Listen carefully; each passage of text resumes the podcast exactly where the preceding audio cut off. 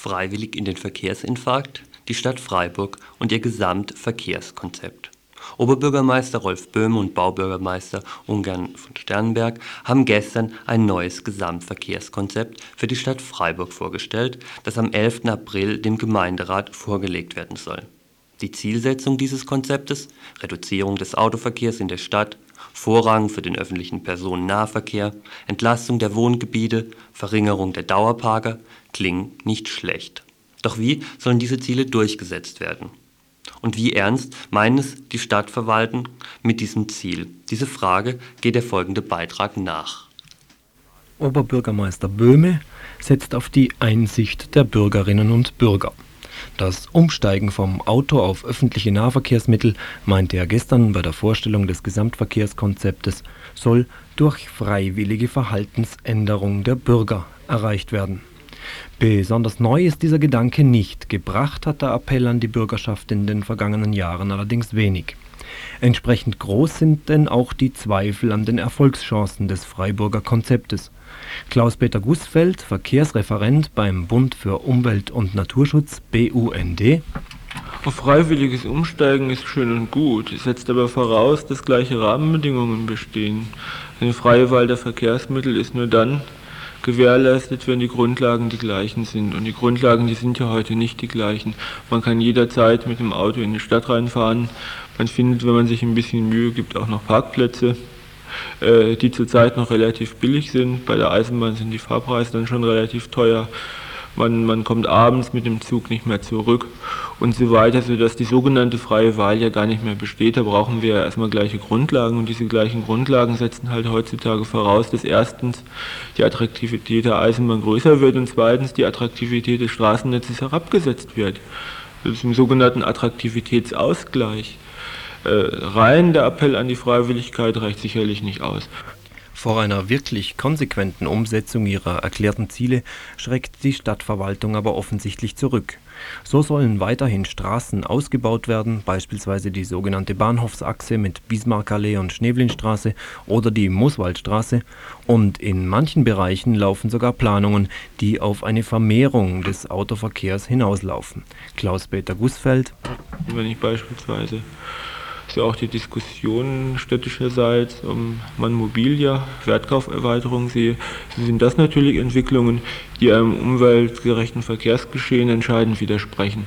Weil man kann nicht auf der einen Seite versuchen, äh, den Autoverkehr zu reduzieren und auf der anderen Seite Strukturen zu schaffen durch oberzentrale Einrichtungen, die an Standorten liegen, die also mehr oder weniger nur noch gut mit dem Auto anzufahren sind äh, und das dann auch genutzt wird. Das widerspricht sich insgesamt.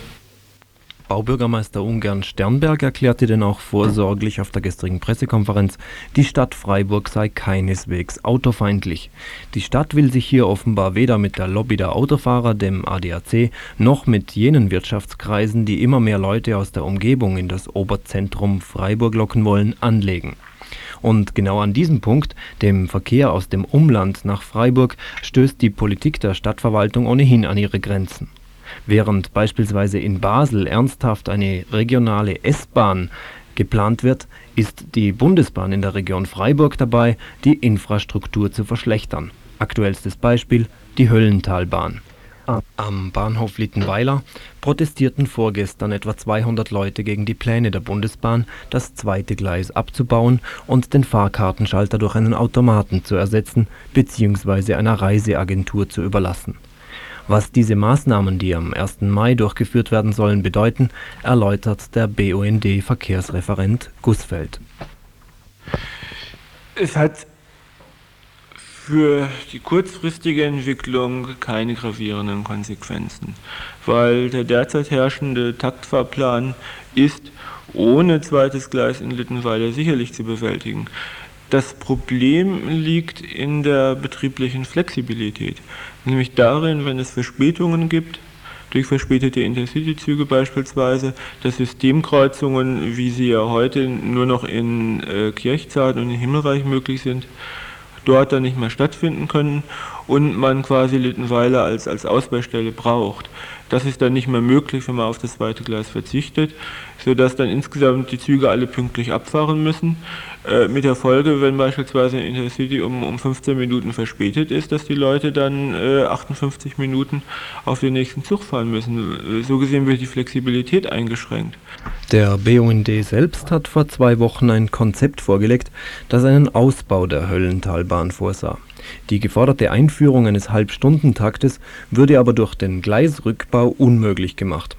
Denn selbst wenn sich die Bahn eines Besseren besinnen und in ein paar Jahren entsprechende Fahrplanumstellungen vornehmen würde, ließen sich die jetzigen Maßnahmen kaum mehr rückgängig machen, würde ein Neubau der Gleise doch erheblich teurer kommen als der Erhalt der bestehenden Anlagen. Die Hauptschuldigen an dieser Entwicklung sieht der BUND-Verkehrsreferent aber gar nicht bei der Bundesbahn, sondern in Bonn. Es handelt sich um betriebswirtschaftliche Sachzwänge der Bundesbahn.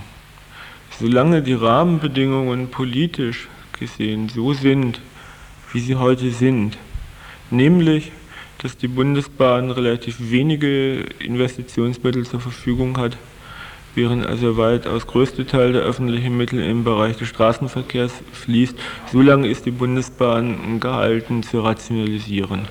Und so lange ist die Bundesbahn auch gehalten, Bahnhöfe, die schwach frequentiert sind, aufzulassen. So lange ist die Bundesbahn auch gehalten, die Gleise, die zurzeit als überflüssig erscheinen, zurückzubauen, weil es gibt ganz merkwürdige, ja, theoretische Rechnungen bei der Bahn, welche Einsparungen das bringen sollte. Die versteht eigentlich kein Mensch so genau, die Bundesbahn selbst versteht es, glaube ich, auch nicht so genau. Zumindest erscheint es manchmal so, wenn man mit kompetenten Bundesbahnvertretern spricht, sodass man unter den Rahmenbedingungen eigentlich nicht viel erreichen kann. Was wir brauchen, ist eine veränderte bundesweite Verkehrspolitik natürlich auch, die der Bundesbahn auch die Möglichkeiten eröffnet, Ausweichmöglichkeiten zu erhalten, Fahrpläne auszudehnen, Bahnhöfe weiter zu betreiben. Solange die Politik auf Bundesebene aber so bleibt, stellt sich natürlich die Frage, ob sich die Stadt Freiburg mit wohlklingenden Willenserklärungen und Appellen an die Einsicht der Bürgerschaft begnügen kann. Eine der Bundespolitik entgegenlaufende Verkehrspolitik in Freiburg bedürfte aber einer konsequenteren Haltung, denn wer im Glashaus sitzt, kann natürlich schlecht mit Steinen in Richtung Bonn werfen